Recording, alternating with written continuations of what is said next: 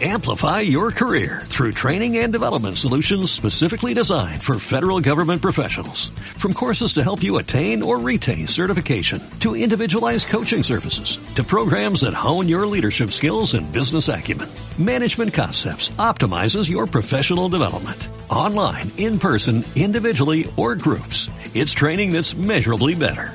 Learn more at managementconcepts.com. That's managementconcepts.com.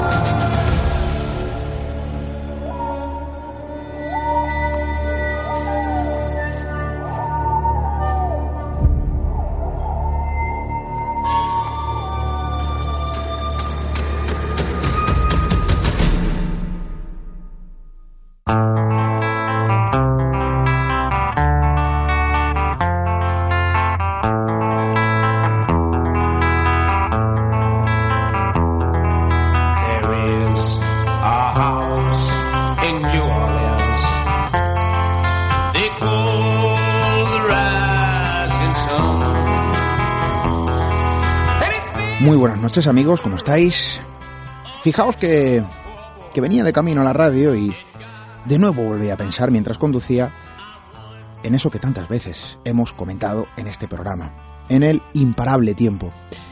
Hoy realizaba como cada siete días el mismo recorrido hacia el estudio y a través de mi ventanilla he vuelto a observar lo mismo de siempre, la misma carretera, con sus mismas señales, el mismo asfalto, el mismo escenario quizá promovido también por el mismo objetivo de siempre y que sin duda eh, no es otro que el de contar historias.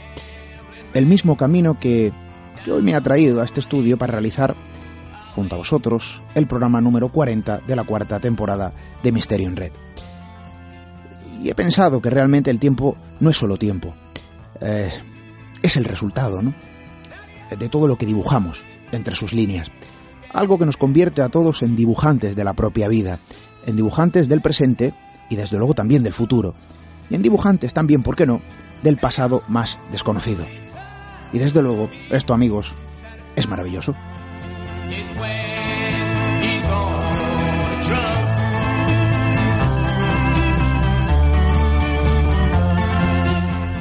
El tiempo surca el espacio a modo de notas musicales que se pierden en la lejanía.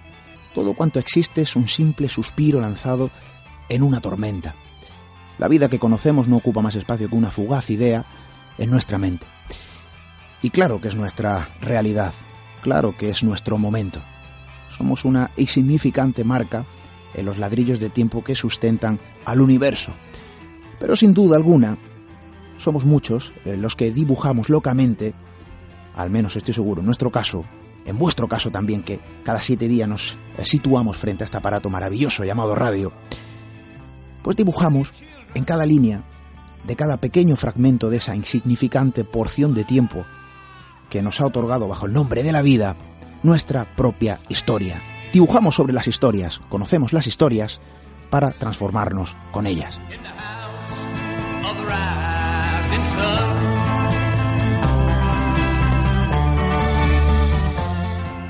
Por eso lo que hacemos con el tiempo provoca transformaciones, provoca cambios a niveles tan profundos como insospechados. El tiempo pasa así, y todo lo que se dibuja entre sus capas acaba destilando toda una serie de elementos casi invisibles a lo largo de las distintas generaciones que han transitado y transitan el mismo camino de siempre. De algo, bueno, pues muy cercano ¿no? a estas ideas os queremos hablar esta noche. Y yo creo que va a ser interesante. Bienvenidos a Misterio en Red.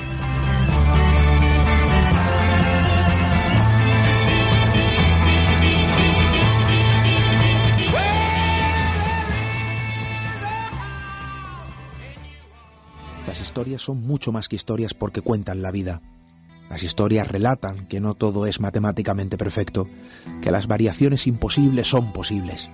Las historias certifican que el misterio forma parte de la vida, que reside junto a nosotros, a veces en lejanos y remotos lugares, en ocasiones incluso en nuestros propios hogares. y siempre, de forma imperecedera, dentro de nosotros mismos.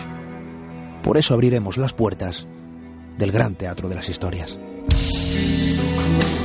Misterio en Red, el Gran Teatro de las Historias. 30 de junio a las 10 de la noche en el Teatro Las Lagunas, Mijas, Málaga. Evento patrocinado por Aquamijas, Las Claras Automoción, Hotel TRH Mijas, Check-in Scan, Cocinas Plus, Autocaravanas Costa del Sol, Pinturas Euronova y Rótulos Ruano. Atrévete a cruzar el umbral hacia lo desconocido. Aventúrate a descubrir que el misterio reside más cerca de lo que imaginas. Traspasamos la línea de lo imposible. Misterio en red con Esteban Palomo.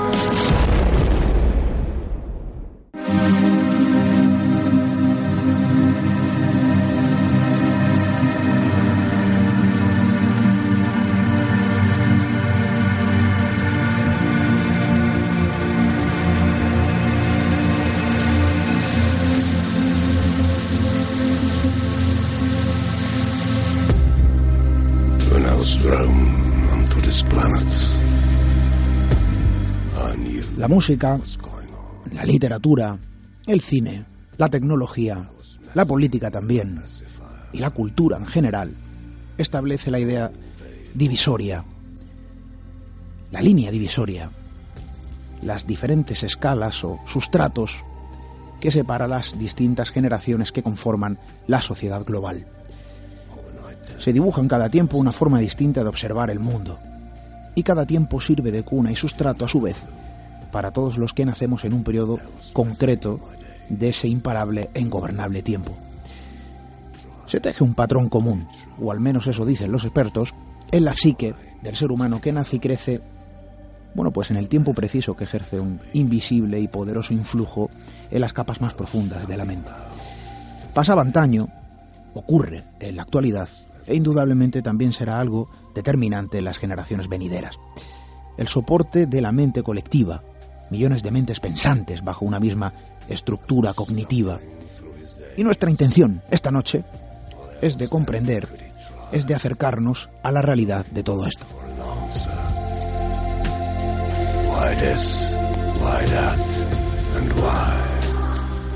Fijaos que cuatro generaciones dividen el pasado, el presente y el futuro a nivel eh, de mente colectiva, de esa especie de mente colectiva el cambio que acompaña la evolución del ser humano desde aspectos que van mucho más allá del conocimiento y la propia experiencia adquirida como especie. Eh, cuatro generaciones, eh, de las que se habla mucho en los últimos años, a modo de comparativa social. Sería algo así como los distintos modelos de una misma maquinaria. Eh, fijaos, aquellos nacidos entre 1946 y 1965 aproximadamente, porque las fechas de luego no son exactas, varían muy poco, sí pues son los denominados baby boomers. Los nacidos entre el 65 y 1980 son los pertenecientes a la generación X. Aquellos que nacieron entre 1980 y el año 2000 son la llamada generación millennials. Y los nacidos eh, del año 2000 hasta nuestros días sería la generación Z. Eh, quizá todo esto sintetice que somos una maquinaria construida en la fábrica del tiempo que otorga la vida, sí, a diferentes capas. Pero desde luego también señala que hay cambios muy concretos, que hay actitudes y aptitudes que se ven forzadas hacia un, bueno, pues, eh, determinado comportamiento, hacia una determinada visión global, o hacia una determinada, mejor dicho, según algunos, eh, dirección concreta. Y quizá esto ayude eh, a comprender un poco mejor, yo no lo sé, al siempre enigmático y misterioso ser humano.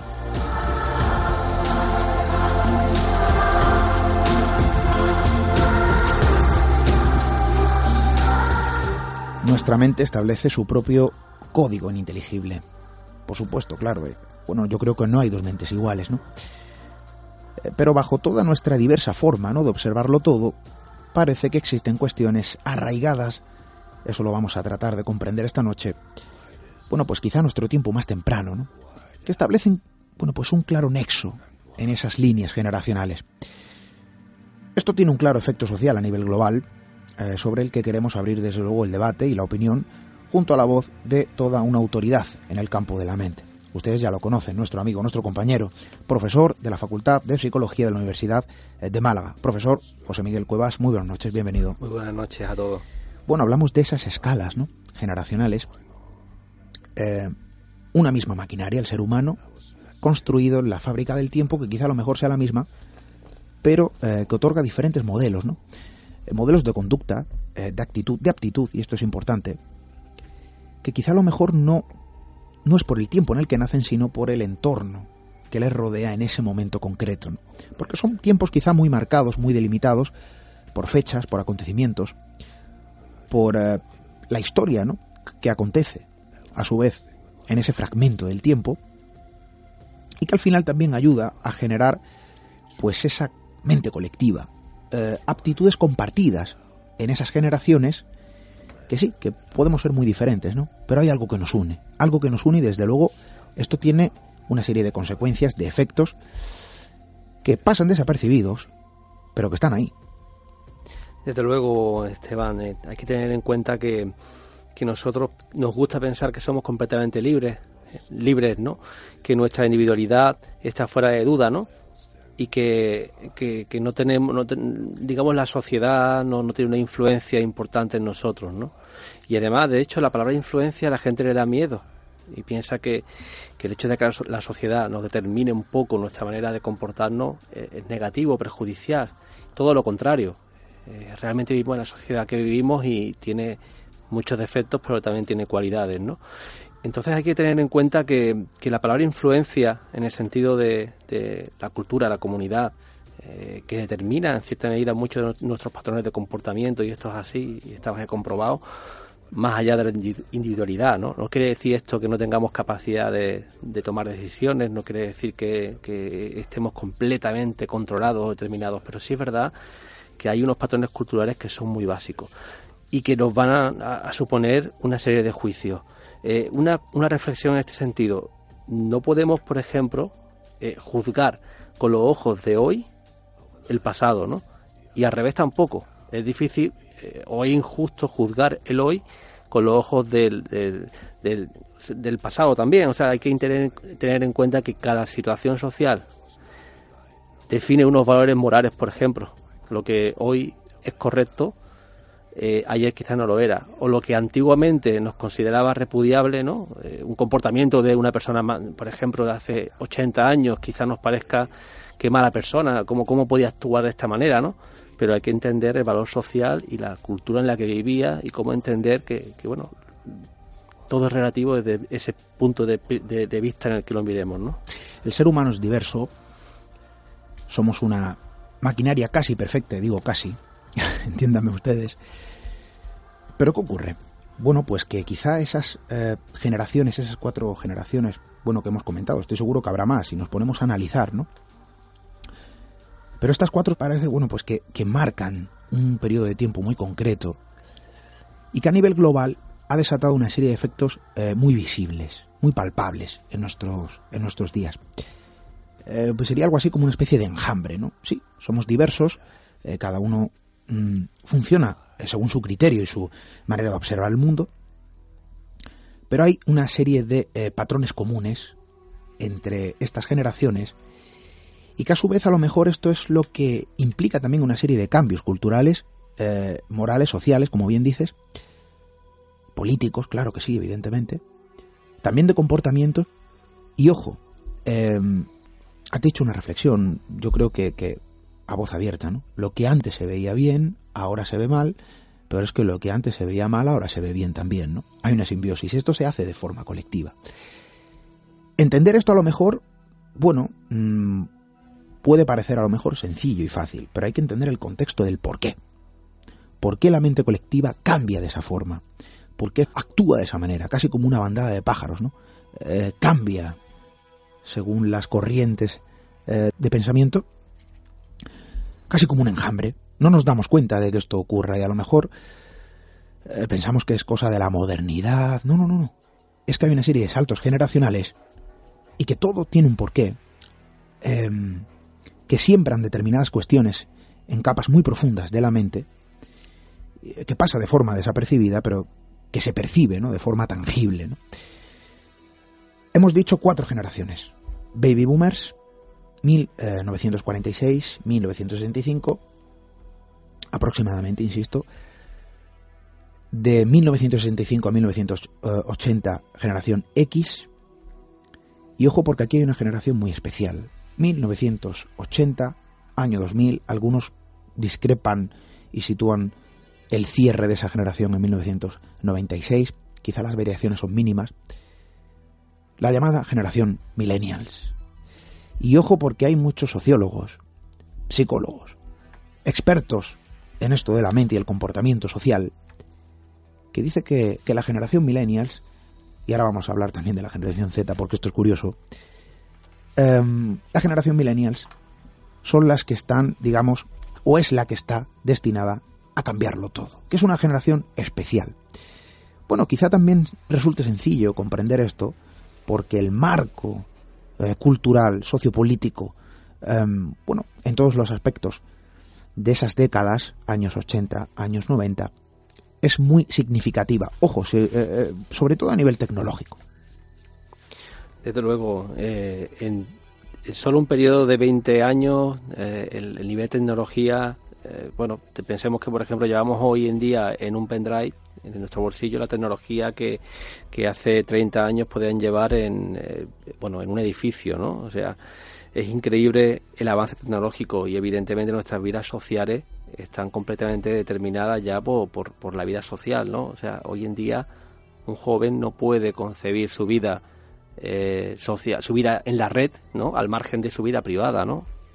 O sea, eh, creo que incluso sería injusto también privar de la vida en la red a, los jóvenes, ¿no? Desde un prisma de una generación anterior, ¿no? Pensar que, bueno, es que eh, la, Internet es malo. No, no, no, no es que sea Internet malo. Internet tiene muchos riesgos también, pero privar de esa vida social también sería un riesgo mayor, ¿no? A nivel psicológico se recomienda, por ejemplo, que a pesar de que existan adicciones a las tecnologías, que evidentemente hay que controlar y hay que tener cautela, y que hay otros peligros brutales como, como el, el por ejemplo, por ejemplo, grooming, ¿no? que es el acoso a través de, de la red, ¿no? De gente que se hace pasar eh, por, por, menores y que son pederastas, encubiertos, ¿no? A través de la red, etcétera, etcétera.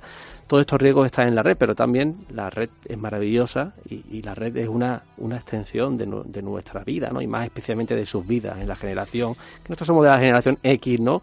Y donde tenemos que adaptarnos y ser flexibles, pero, pero evidentemente no, no podemos descartar que esta vida en la red es, es fundamental para, para mucha gente. Yo soy millennials, yo no soy Ah, tú no.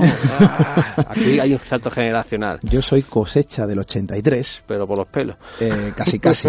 los rozo. Pero sí que es cierto que uno recuerda con añoranza, ¿no? La, y a muchos de nuestros amigos le ocurrirá, ¿no? Eh, yo soy de aquellos que nacieron con, con un Amstrad 486 sobre la mesa, era el de, el de mi hermano mayor, con un radiocassette Sanyo Em, de doble pletina, ojo con esto, y cassette autorreverse, con los Wallmans. El tocadisco. ¿Recuerdas? El tocadisco. quizá a lo mejor eso ya me viene de largo. Pero eh, la cuestión es que, bueno, era una, era una etapa un tanto mágica.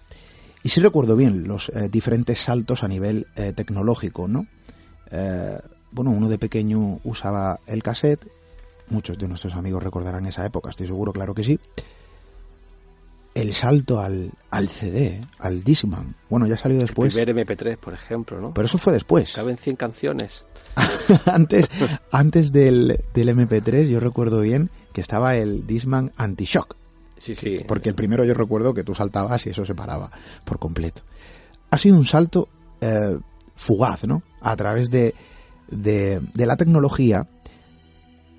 Bueno, mm, quizá a lo mejor yo no sé si fugaz, ¿no? Pero, pero era una vorágine de cambios, de saltos, hasta nuestros días. Ojo que los que nacen en esta generación, a partir del año 2000, eh, según algunas estadísticas generales, son la llamada generación Z, y estos, eh, bueno, pues ya nacen todas las eh, personas que, pertenecen, digamos, a esta generación, nacen en la era digital, directamente. ¿no? no conocen lo que era el video beta, el VHS, y el salto al DVD y al Blu-ray, a lo que ya tenemos. Claro, y la importancia de la innovación social que define la tecnología. O sea, Pensemos en lo, estático que resultaba antiguamente una televisión, un electrodoméstico, ¿no? Todo, toda la vida compraba un electrodoméstico para tenerlo 20, 30 años o, o toda la vida. Hoy en día la tecnología se define por innovación, por innovación, por concepto, con lo cual evidentemente tú, si trabajas en el mundo tecnológico, lo que quieres es siempre buscar algo que mejore lo presente. Y que evidentemente eh, a nivel mental esto debe cambiar cosas, ¿no? No, no puede ser conservador y pensar que, que lo que vale hoy no te va a valer dentro de un año. ¿Quién compra un móvil ya para pensando en que tu móvil te va a durar 10 años, 15 años?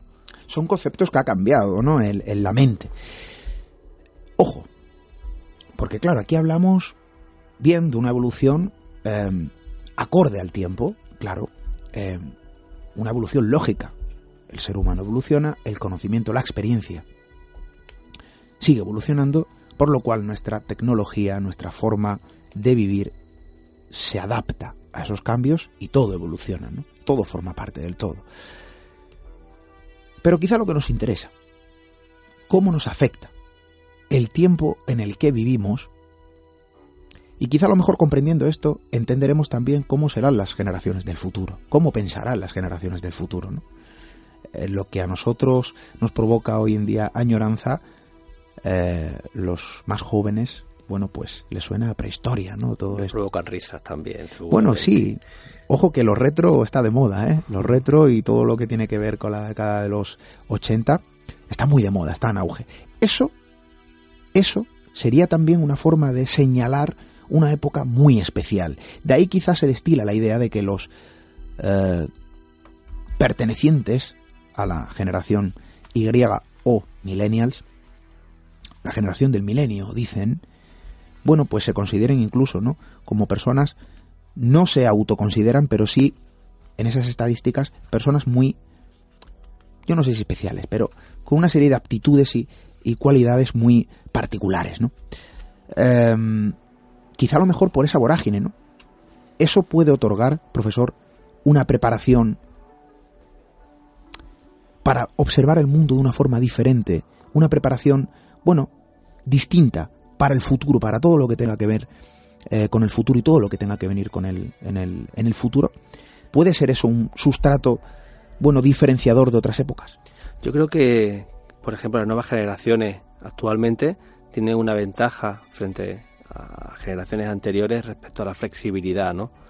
Son generaciones que no se les puede pedir flexibilidad porque ya vienen de serie con una tendencia Aquí el cambio no solo es le genera miedo, sino que es deseable, ¿no? De hecho, eh, en la actualidad muchos jóvenes no tienen ningún miedo a viajar fuera de España como una alternativa, ¿no? Como una alternativa interesante, no como una obligación o como un miedo, ¿no? Es un reto, o sea, el cambio, la innovación y la flexibilidad ya vienen de serie en esta en este aspecto cultural, ¿no? Eh, hay una serie de ventajas en este respecto, pero también hay que tener en cuenta una cuestión también que quizá, bueno, eh, hay, hay estudios que muestran que en cada generación siempre creemos que somos la generación mejor, la que más cambios vamos a desarrollar y la que, y la, que la siguiente es peor que la nuestra. O sea, hay como una tendencia a que, a que en, todas las generaciones cuando se estudian eh, de forma endógena, preguntamos, mi generación siempre es la mejor, es la más buena, eh, lo cual evidentemente es completamente errónea, es una distorsión, ¿no? Ni mucho menos nuestra generación tiene que ser la mejor. En este sentido, la generación millennial pues, tiene la ventaja de la, flexibilidad, de la innovación. Por contra, también tendrá una serie de inconvenientes, ¿no? Nada sale gratis, ¿no? Y, evidentemente, igual que, que todo tiene sus ventajas, también puede reportar una serie de problemas.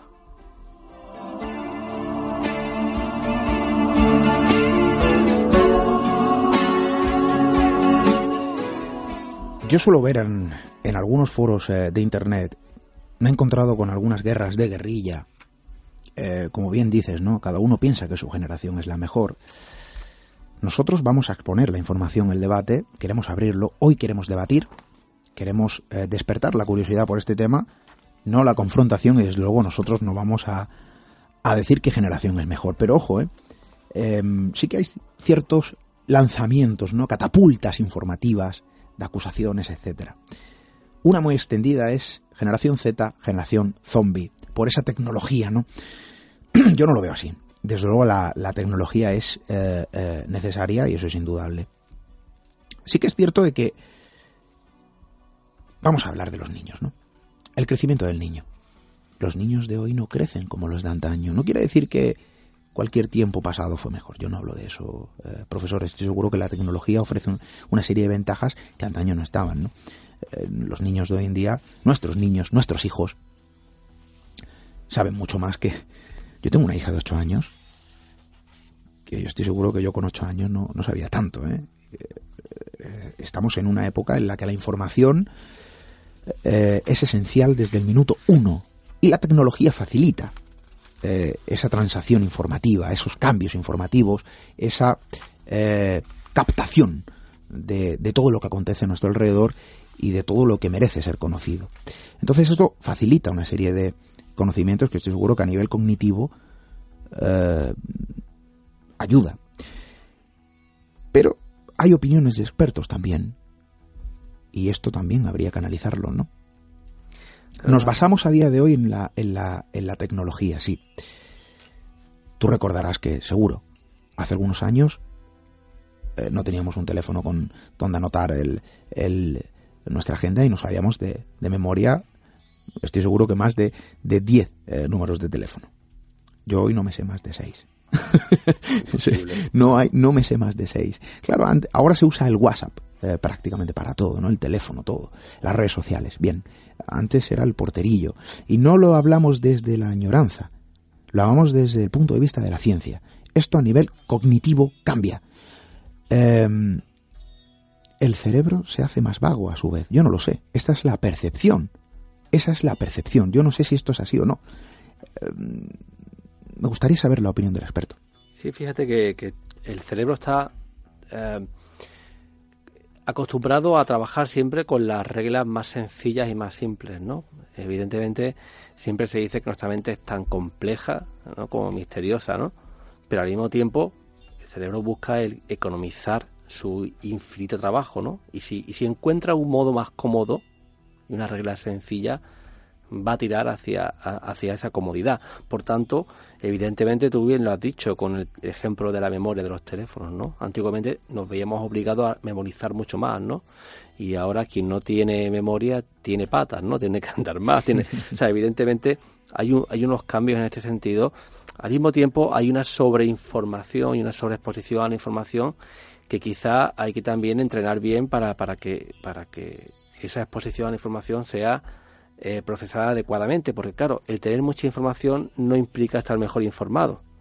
Puede implicar que, que evidentemente tú mires recursos que, que, informativos que no sean fiables o eficaces, como ocurre, por ejemplo, cuando la gente va eh, a diagnosticar una enfermedad, ¿no? que muchas veces la gente busca por internet y lunar, vamos a buscar por internet a ver qué pasa con este lunar, ¿no? Entonces metemos la pata, ¿no? Y evidentemente estamos jugando a, hacer de médico, de hematólogo y preocuparnos, preocuparnos cuando no debemos preocuparnos al revés, o, pensar que no pasa nada cuando... O sea, hay que tener cautela porque la información no solo es como el chiste este del, del hombre, del señor que que, tenía un ordenador muy complejo roto, ¿no? Y, para poder repararlo tuvo que, emplear 10 segundos en tocar un solo botón y repararlo, ¿no? Y dice, el problema no es no es tanto el, tiempo que uno tiene, sino la, posibilidad de tener esta información y poder ejecutarla y poder trabajar adecuadamente en poco tiempo, ¿no? Entonces, cuidado que, que tener mucha información no siempre es sinónimo de, de que uno esté más informado, ¿no? Entonces, luego hay otros problemas también que yo veo en cuanto a, este tipo de, generación. ¿no? Uno de ellos que se describe habitualmente es la que normalmente cuando, cuando tenemos recursos como el móvil, eh, por ejemplo las redes sociales, ¿no? Hoy en día requerimos del me gusta, requerimos del like, requerimos la gente con el Instagram, los, chicos con el Instagram, más las chicas especialmente que chicos también. Eso es digno de estudio Dependen de la autoestima suya en gran medida de los, de, los refuerzos que reciben a través del teléfono, ¿no? Evidentemente esto conlleva eh, varias, varias, varios cambios a nivel cerebral. Por ejemplo, eh, la tasa de refuerzos que reciben es continua. Tú imagínate una chica que sube una, una foto No hace falta que sea una foto eh, una foto explosiva, una foto. Y recibe muchísimo me gusta. Pues es un refuerzo químico constante que está recibiendo cada dos minutos. ¿Cuántas veces miramos el teléfono durante el día? Posiblemente ellos lo vean cada dos minutos cada, o cada minuto, ¿no? Imagínate si cada dos minutos está recibiendo un refuerzo, una, una explosión de adrenalina, no, eh, serotonina, de, de, otros Buscando el like. Claro. Entonces, al final eso evidentemente conlleva un refuerzo continuado. Esto al final también nos lleva a tener más dificultad luego para soportar quizás la frustración, el rechazo. Con lo cual tienen una, una ventaja y un posible perjuicio, ¿no? que es que también nos hagamos dependientes a, este tipo de, refuerzos y que eh, cuando no existe este refuerzo, pues nos sintamos en desventaja respecto al que, al que no tenga esta dependencia. ¿no? O sea, todo tiene una, una, una, cualidad, una ventaja y también un peligro, ¿no? Y hay que, hay que cuidar todo esto y estudiar también e investigar los cambios sociales que se van a desarrollar. Las relaciones no son iguales, si te das cuenta, el índice de, separaciones, de divorcios, se ha disparado en los últimos años y en gran parte de las redes sociales parecen tener implicación en ello.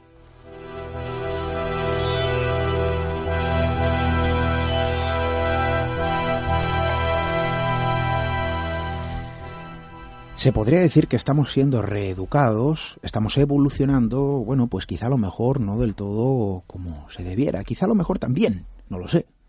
Es la evolución lógica. Tenemos que transitar por estos caminos para aprender también a controlar el medio que nos rodea.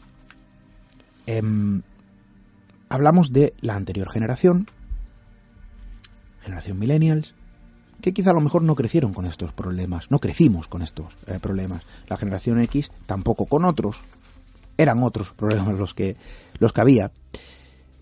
Me llama mucho la atención y es muy cierto, ¿no? No paramos a pensar en eso. Los eh, nacidos en esta época digital, en la era digital, a partir eh, del año 2000, bueno, quizá a lo mejor es...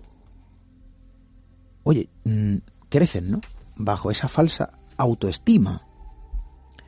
Esto genera una serie de problemas a nivel cognitivo, sobre todo los más pequeños, y esto es grave y habría que pensar en esto. Dices que, las chicas no son las que más eh, acuden a este tipo de redes sociales. Yo no he visto la estadística, pero yo discrepo, ¿eh? que somos muchos los que estamos en, en redes sociales. Pero sí que es cierto, ojo, eh, José Miguel, que se vive buscando el like, de forma generalizada. De hecho, uno de los grandes problemas em, de tanta información a esa sobreexposición reside en las noticias virales, fotografías virales, que en algunos casos incluso o son falsas o ponen en peligro a las personas que las realizan simplemente por eh, buscar ese like, ese refuerzo cognitivo, el premio que, que la mente otorga cuando se siente, bueno, realizado de algún modo. Eh, esto de algún modo apuntaría, José Miguel, yo no sé si esto puede ser a lo mejor un indicativo hacia dónde vamos encaminado, cómo será la próxima generación, yo no lo sé. Eh, supongo que a lo mejor los errores también se corrigen, ¿no? Generación tras generación y se aprende un poco a reeducar sobre el entorno que nos, que nos eh, rodea. Pero a nivel cultural esto es muy, muy determinante. Eh, yo hablaba con un, con un sociólogo recientemente y me decía, solo hay que fijarse en una cosa, y yo no voy a cuestionar aquí los gustos musicales ni los gustos artísticos de nadie, eh, y mucho menos de, nuestros amigos. Pero cómo ha cambiado la música de, de hace 15 años ahora, cómo ha variado. Hay que analizar la riqueza en letras, eh, la riqueza en, en sintonías, en melodías, en... todo ha cambiado algunos lo verán mejor y otros lo verán peor. Pero la cultura musical es muy determinante en esto. Eh, muestra eh, quizá, bueno, pues los pasos que han seguido ¿no? la sociedad generación tras generación. Y por eso a lo mejor hay un, pues yo no lo sé, ya es una idea mía ¿eh? propia, hay un retorno a todo lo retro, hay cierto apego a todo lo retro, porque pese a toda la tecnología que nos rodea, hay algo que parece que no nos sacia. Y yo no sé si todo esto reside también un poco en, en no solo en la cultura, sino en, en otras eh, capas de la mente, en otras áreas del cerebro, pues que necesita nutrirse de otra forma. Fíjate, yo soy un melómano que me encanta la música, que, disfruto mucho con ella y evidentemente siempre pensamos que, la música antigua es mejor, ¿no? Pero analizando con frialdad y objetividad, yo creo que hoy en día tenemos mucha más variedad musical bueno, hoy en día con las redes sociales, bueno, con, las aplicaciones que bien conocemos todos, ¿no? De streaming, tenemos toda la música a golpe de dedo, ¿no? O sea, esto es brutalmente alucinante en cuanto al aprendizaje que puede suponer, eh, a la capacidad de poder conocer otras culturas musicales, en cuanto a la capacidad que podemos tener. Y creo que en ese sentido hay muy buena música actual. Lo que pasa es que evidentemente no siempre está al alcance del top de, de los hits, de los 40 principales, de bueno, de los ¿vale? En este sentido, creo que evidentemente eh, hay, hay una variedad absolutamente enorme, ¿no? Ahora, si nos ponemos por parcelas y hablamos de determinados estilos musicales, bien sabes que los critico yo el primero, ¿no? Por, tú sabes bien, ¿no? Eh, por ejemplo, el riquitón, ¿no? Pero más allá de más allá del riquitón hay música, ¿no? Y música muy buena actual, ¿no? Y en este sentido, mm, creo que, por ejemplo, es un aporte positivo de la generación actual, no solo en la música, sino que, por ejemplo, tienen más eh, capacidad de integración social, conocen más las culturas. Por ejemplo, yo tengo mi hija que, que conversa con gente de Argentina, de México, de Paraguay, de Perú, y, con, y, sí, quizás tenemos menos interés en el vecino, tenemos más interés por una persona que está a 5.000 kilómetros, ¿no? que es nuestro amigo, ¿no? Y que vive, bueno, en el otro lado del mundo, ¿no?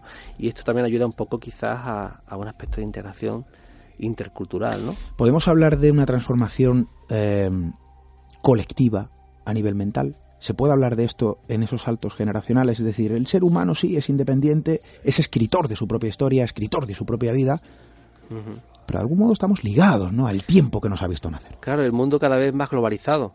Antiguamente esas diferencias culturales eran mucho mayores eh, entre Oriente, Occidente, Latinoamérica, pero evidentemente hay un hilo conductor que, es la gran red que nos permite conocer culturas muy diferentes a la nuestra. Y por supuesto que hay, hay diferencias marcadas de una cultura a otra, pero se suavizan gracias o por culpa o gracias a, a, la gran red, ¿no? Y esto, esto puede dar una gran diferenciación, salvando países como Corea del Norte, ¿no? Que evidentemente viven encasulados allí con sus prohibiciones de...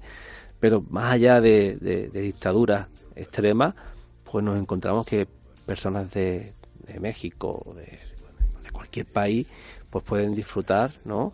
De las mismas ventajas que podemos disfrutar en Europa o en Estados Unidos o en y esto es interesante no yo creo que, eso me recuerda que tenemos muchos amigos en México. Un saludo para todos ellos en Perú en Colombia. Yo también hay son, que son hay fantásticos que, hay que saludarlos. Son fantásticos. Esto quizás la globalización que tenemos hoy en día eh, José Miguel yo me preguntaba no yo estoy seguro que nuestros amigos también se podría hacer una radiografía una especie de escáner a la próxima generación, cómo seremos a nivel cognitivo, cómo nos transformaremos, eh, quizá a lo mejor el mundo es un, es un territorio un tanto convulso. Y bueno, a lo mejor el mundo siempre ha sido convulso, el ser humano es convulso. ¿Se podría hacer una radiografía o quizá esto sería demasiado complejo de cómo sería la próxima generación? La que viene después de la Z. Puede ser complejo, ¿no? Pero quizá yo creo que eh, puede ser muy creativa, puede ser una, una, una cultura eh, muy adaptada a los cambios y que va a buscar el cambio, innovadora, con una, una continua necesidad de, cambiar, con una necesidad, necesidad también continua de refuerzo. En este sentido puede ser una, una generación donde que, la frustración la sobrelleve algo peor que, que generaciones anteriores, ¿no? Donde las relaciones también quizás sean más cambiantes, ¿no? Una sociedad donde, donde todo cambia, incluido también nuestras relaciones sentimentales o nuestras relaciones de amistad, ¿no? Es complicado, es complejo, pero yo creo que en esta línea la nueva generación está predominada por este cambio.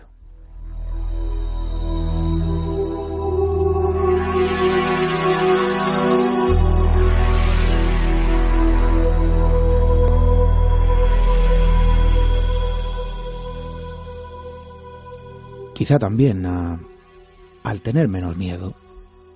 El misterio ya no se ve como se veía antaño.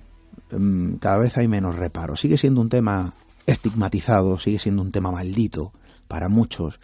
Algunos acuden al misterio para eh, entretenerse porque lo ven, porque también sirve, claro que sí, para entretenerse.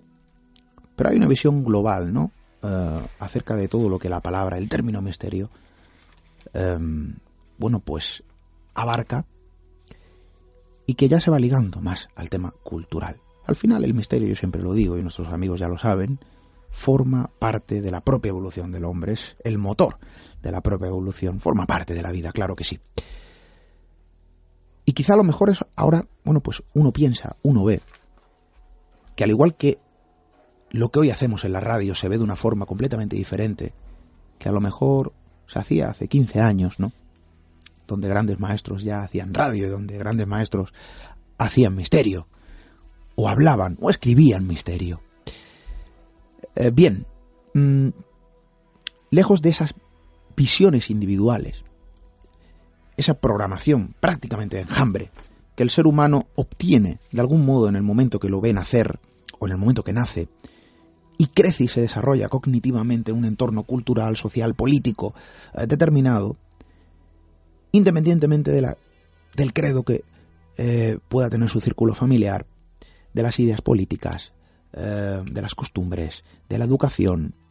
Hay una educación que sobrepasa la barrera del hogar, la barrera de lo familiar, la barrera educativa eh, que pueden tener en los diferentes centros em, donde el niño acude a estudiar y donde todos vamos, ¿no? Es el colegio, instituto, escuelas. Hay una barrera que va más allá, ¿no? Que es una educación global eh, colectiva. Porque además esto ocurre, ojo, en cualquier país desarrollado. Mencionabas Corea y ahí a lo mejor no vamos a entrar. Em, pero esto ha ocurrido a nivel global, ¿no? Donde Estados Unidos en 1980 eh, nacían esos miembros o, pertenecientes a la generación millennials, aquí también. Y la visión, esa educación colectiva ha traspasado la frontera de países y con ideas distantes y diferentes y con planteamientos eh, completamente opuestos, sin embargo hay una eh, clara conexión en esa generación, ¿no? independientemente del país, del lugar donde nacen.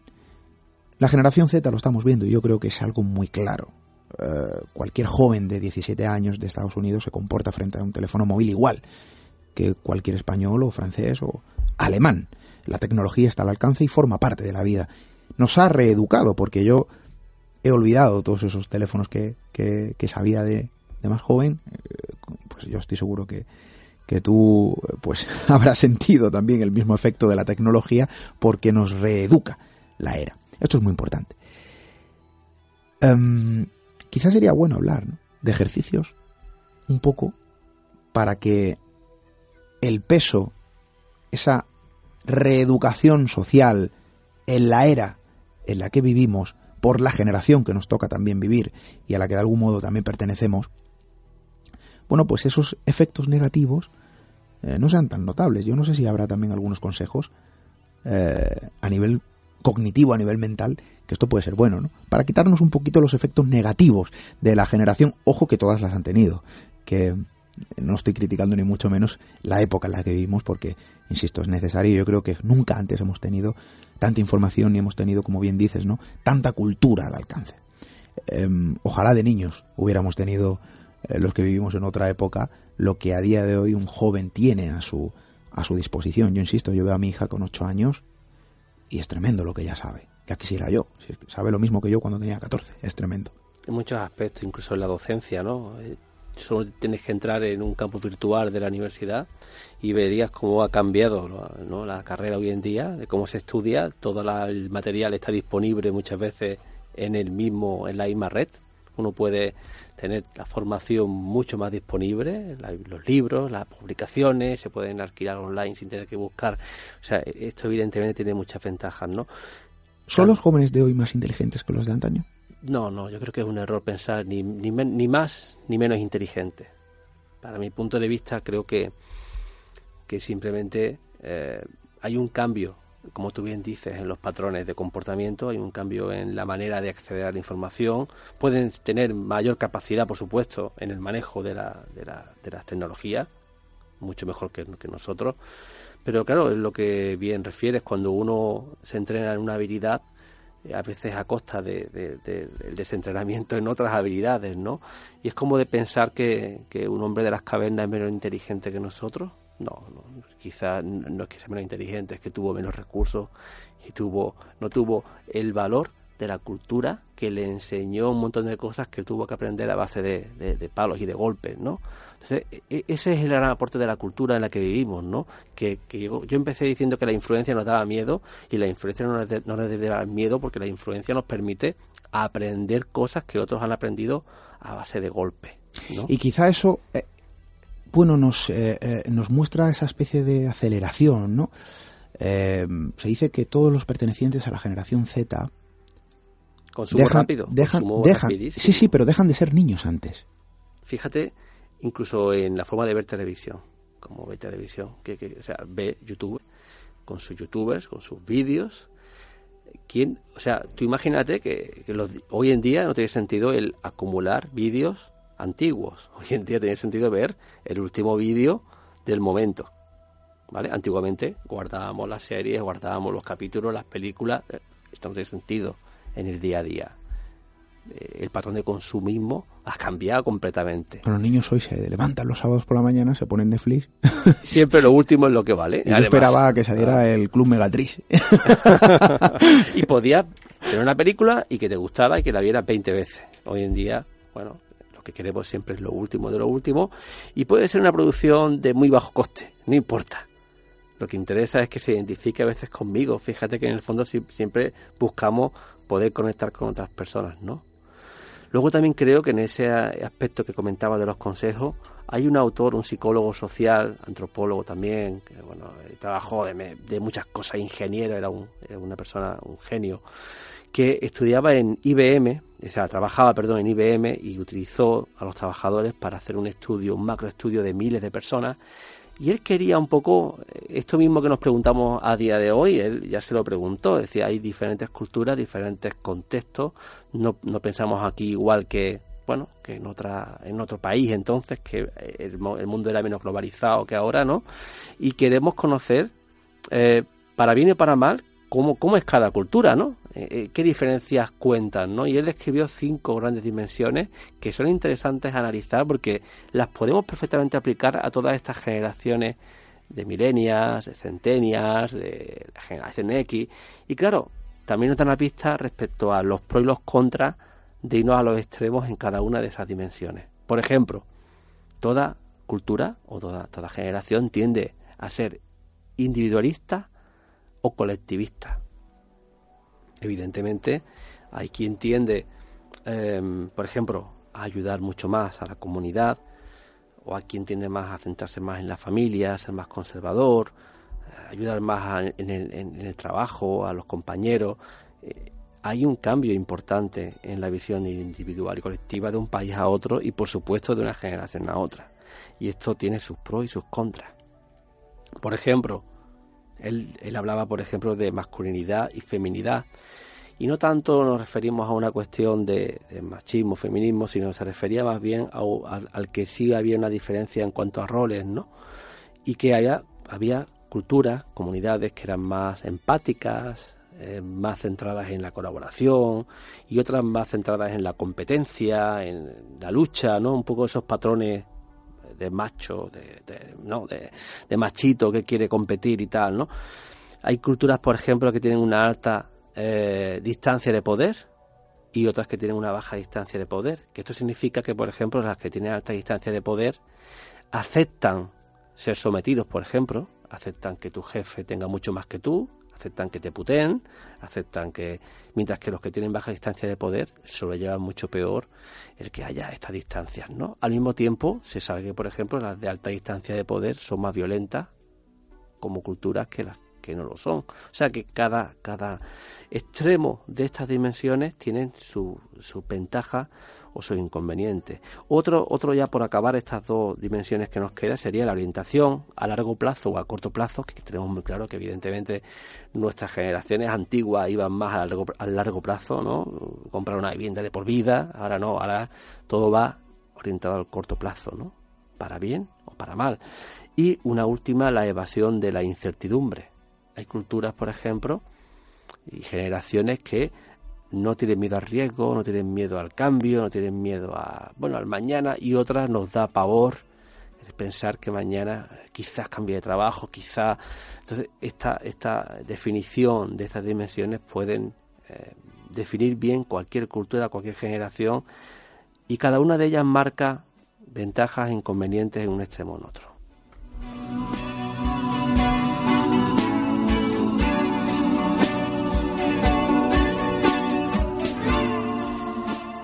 Bueno, yo creo que, que esos extremos, ¿no? De los que has hablado, José Miguel, bueno, clarifican bastante bien, ¿no? Incluso sintetizan muchos de los aspectos globales de esa educación cognitiva a nivel mental, quizá de forma invisible, en las diferentes generaciones, ¿no?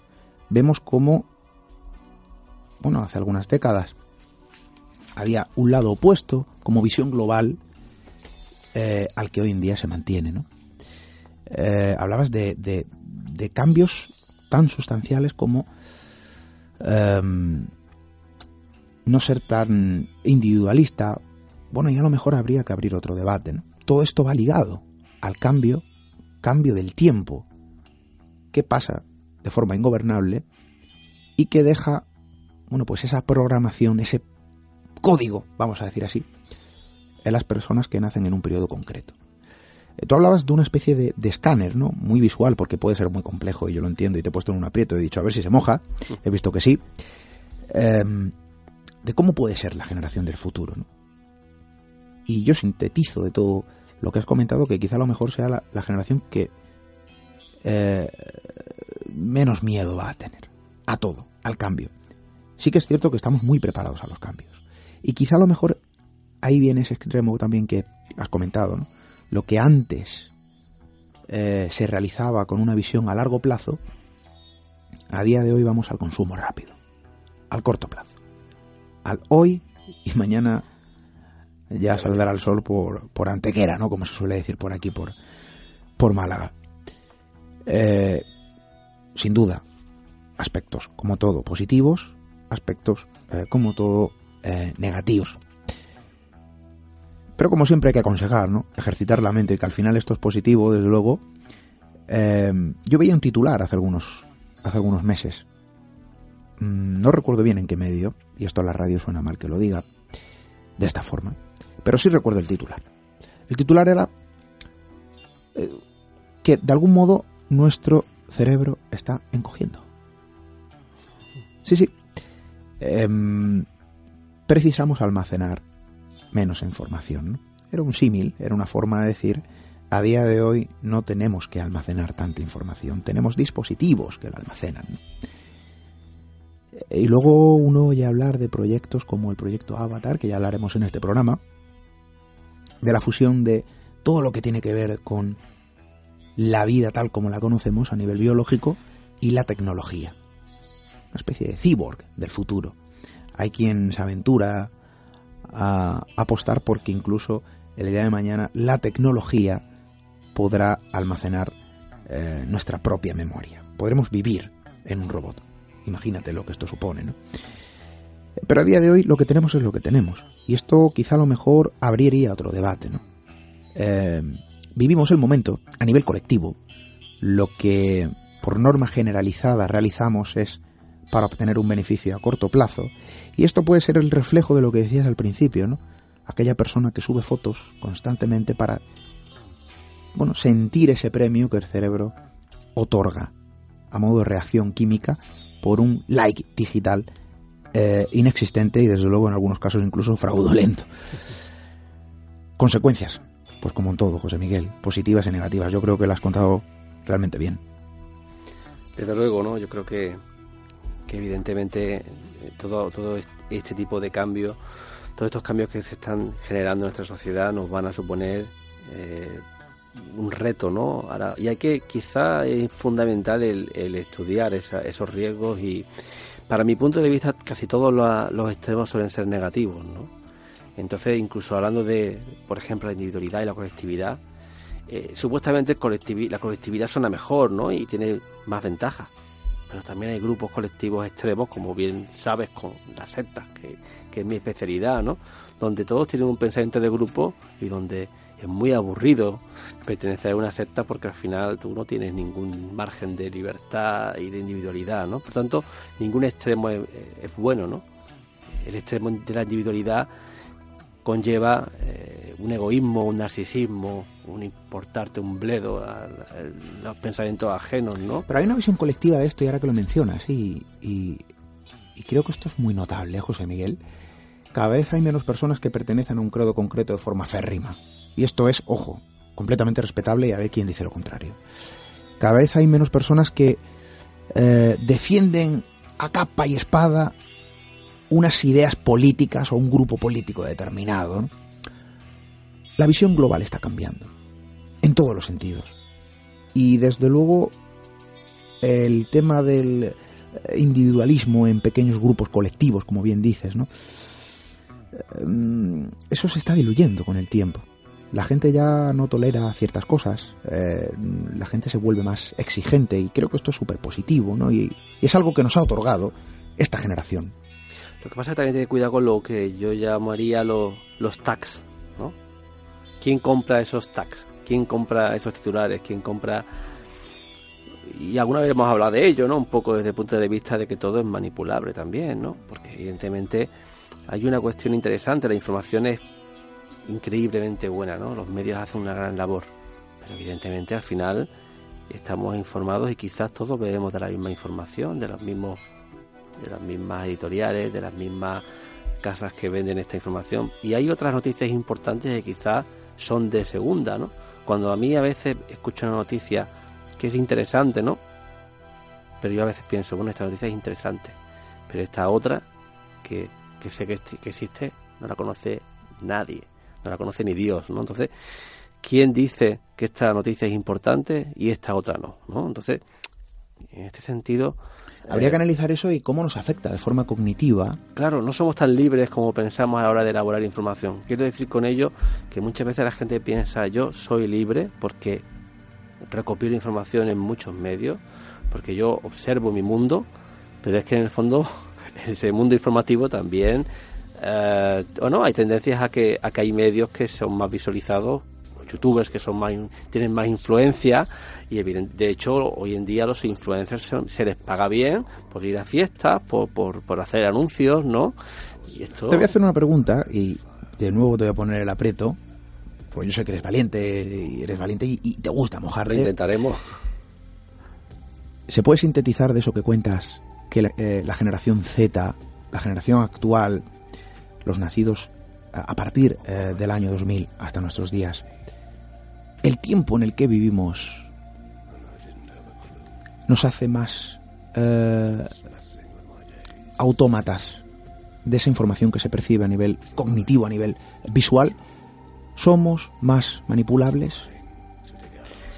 Estamos dentro de, de un mundo virtual y quizás en ese sentido es más externa esa información, ¿no? Bueno, en cierto modo podríamos llegar a serlo, ¿no? No necesariamente, pero sí podríamos llegar a ser más manipulables cuando, cuando esa información, y como bien sabemos, todo es comprable, ¿no? Y evidentemente pues, la información también se vende y se comercia, ¿no? Sí podemos llegar a serlo, ¿no? Pero es verdad que también hay un margen y una ventana abierta a, ese, a esa originalidad, esa innovación, ¿no? Porque además tú bien lo has apuntado, ¿no? Hay muchísimas personas que, que por ejemplo, pueden dar una, una nueva voz, una fresca voz, y que sin ningún tipo de apoyo externo reciben el apoyo. Y tú, tú me has dicho, hoy en día no se determinadas cosas, ¿no? Hoy en día la gente alza la voz, ¿no? Y tienen el medio para poder hacerlo, ¿no? Hoy en día cualquiera tiene un micrófono y un ordenador para poder hablar, comunicarse y esto tiene también esta otra ventaja, ¿no? Podemos ser mucho más esclavos o mucho más libres, según se mire. Pues ahí vamos a dejar esa reflexión. El tiempo vuelve a ejercer su presión y bueno, yo creo que ha quedado al menos las ideas sobre la mesa, ¿no? Saltos generacionales, diferentes generaciones, cada una con una serie de patrones comunes. Somos seres libres, independientes, individuales, pero funcionamos también a modo de enjambre, en este caso humano, con esos patrones que, eh, bueno, se gestan desde la temprana edad, desde la temprana edad, en el tiempo que nos ha visto eh, nacer. José Miguel Cuevas, muchísimas gracias. Muchísimas gracias. Y yo creo, una, una última reflexión me permite un poco repetir un poco esa frase que yo creo que, es importante tenerlo en cuenta, ¿no?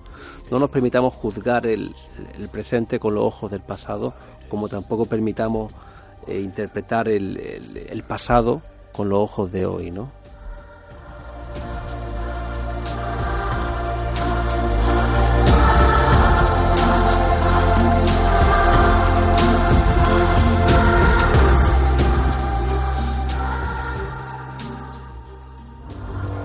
Misterio en red. Misterio en red. Con Esteban Palomo.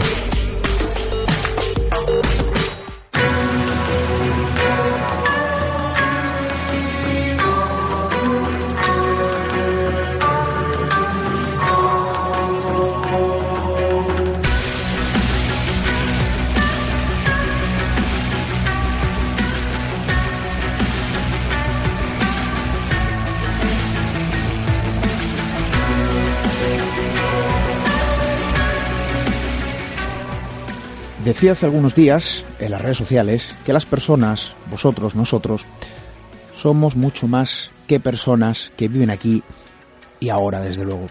Somos parte de una generación eh, concreta, sí, somos parte de una sociedad compuesta por iguales, pero somos mucho más eh, que todo eso. Somos historias, somos aprendices del todo, somos escritores de nuestra propia crónica. Em, y en nuestro caso, cada siete días, pues somos también esos extraños cazadores de lo extraño.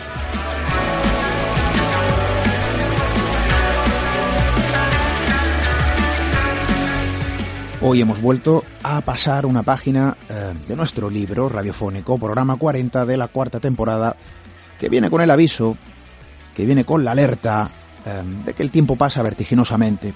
Quizá con el recordatorio también de que falta muy poco para nuestro encuentro Em, en ese último Misterio en Red que vamos a realizar en directo junto a todos eh, los que queráis asistir, espero que seáis muchos, el próximo sábado 30 de junio a las 10 de la noche en el Teatro Las Lagunas en Mijas, Málaga.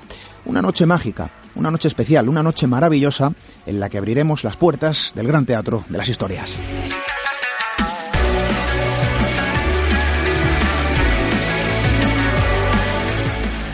La pasada semana vimos dos nombres, Carlos Largo y Joaquín Avenza, eh, nos acompañarán en el Gran Teatro de las Historias.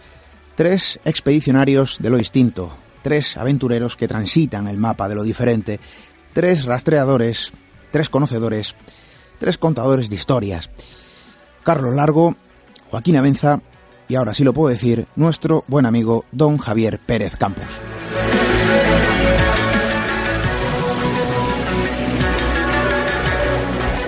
Vamos a contar historias, vamos a conocer el poder de las historias, vamos a transitar el camino de las historias. Ojalá seáis muchos los que estéis el próximo 30 de junio en el Teatro eh, de las Lagunas, en el municipio malagueño de Mijas. Tenéis la propuesta, tenéis la invitación y por supuesto tendréis las puertas abiertas de un teatro en el que vivir una noche, estoy seguro, completamente maravillosa. La próxima semana os espero, eso sí, a la misma hora y en el lugar de siempre. Hasta dentro de siete días.